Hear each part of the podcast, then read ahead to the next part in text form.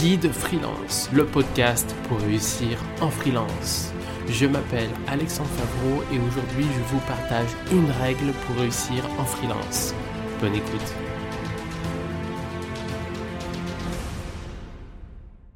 Je vais vous parler d'une règle importante pour réussir en freelance. Cette règle s'appelle Pour réussir en freelance, développer ton réseau, tu devras. Alors, je vais vous faire un petit sommaire. Je vais vous commencer par présenter euh, rapidement en faisant une présentation du réseau. Ensuite, je vais vous parler des différents réseaux qu'il existe. Euh, pourquoi le réseau est essentiel?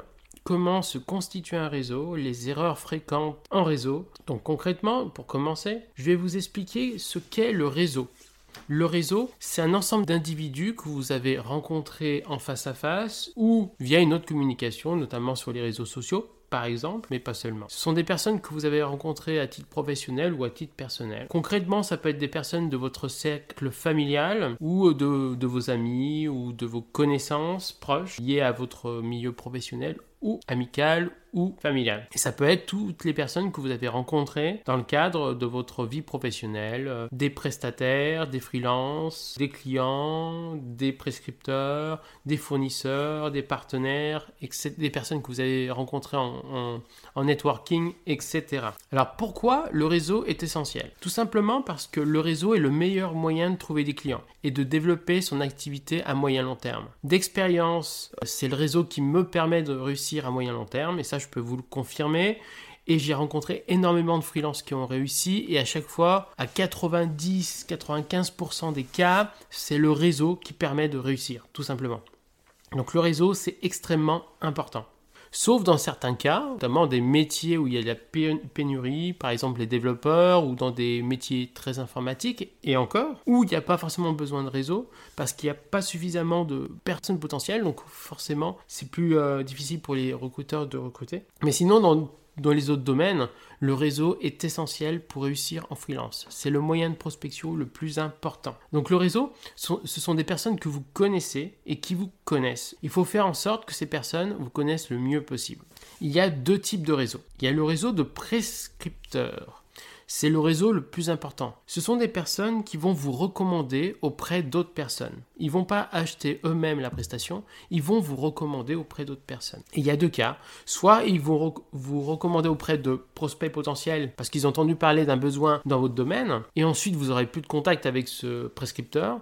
Soit il va vous recommander auprès d'un client avec qui il travaille et il a besoin de vos compétences dans le cadre d'un projet assez global par exemple. Donc il peut y avoir les deux cas. Il y a aussi le deuxième réseau, qui est le réseau de prospects, tout simplement. Ce sont des personnes que vous avez rencontrées et qui à un moment donné peuvent devenir des clients parce qu'ils peuvent avoir besoin de, votre prestation à un moment donné. Je vais vous présenter quelques erreurs fréquentes en développement de réseau. La première erreur, c'est de penser que plein de monde sont dans ton réseau, car euh, tu as rencontré plein de gens et qu'il suffit tout simplement de rencontrer une fois une personne pour que cette personne soit dans ton réseau. Alors dans le réseau de prospects, éventuellement ça peut être le cas, et encore, mais dans le réseau de prescripteurs, non. Euh, un réseau de prescripteurs, a besoin de plus de temps. Et ça, j'en parlerai un peu plus tard. Deuxième erreur, penser qu'une personne va rester définitivement dans ton réseau. Tu as rencontré une personne et tu penses qu'il sera définitivement dans ton réseau. Il va te recommander souvent, etc.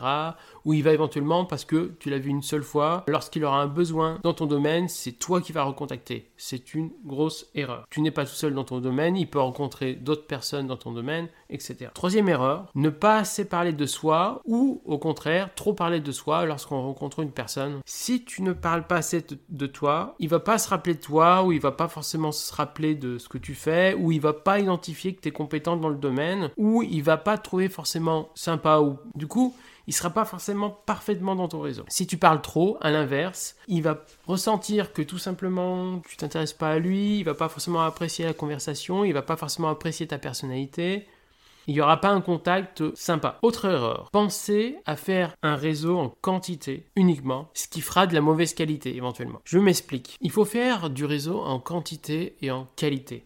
Si tu fais essentiellement de la quantité, c'est-à-dire que tu veux rencontrer le maximum de personnes. Par exemple, tu vas en networking et tu vas rencontrer toutes les personnes. Ils sont 20 personnes dans, le networking, hein, dans le rendez-vous, et vous voulez et tu veux rencontrer les 20. C'est une très mauvaise idée. Il vaut mieux rencontrer quelques personnes, 2, 3, 4, et nouer une relation de confiance, de sympathie et, et privilégié avec certaines personnes que essayer de tous les voir et finalement ça sera limite une présentation de ton activité et ensuite tu passes à un autre. Voilà, donc c'est important de faire de la qualité, que la personne se rappelle de toi, se rappelle ce que tu fais, se rappelle que tu es quelqu'un de sympa, enfin identifie que tu es quelqu'un de sympa et que tu es quelqu'un de compétent. C'est ces quatre éléments essentiels. Donc concrètement, il y a deux types de réseaux, comme j'ai pu le dire, les prescripteurs et les prospects. Au niveau des prescripteurs, il ne suffit pas de rencontrer la personne une seule fois. Faut un contact privilégié, des personnes que tu as rencontrées ou tu as eu plusieurs fois. Ça peut être euh, une fois en physique, une autre fois au téléphone, une autre fois par mail, etc.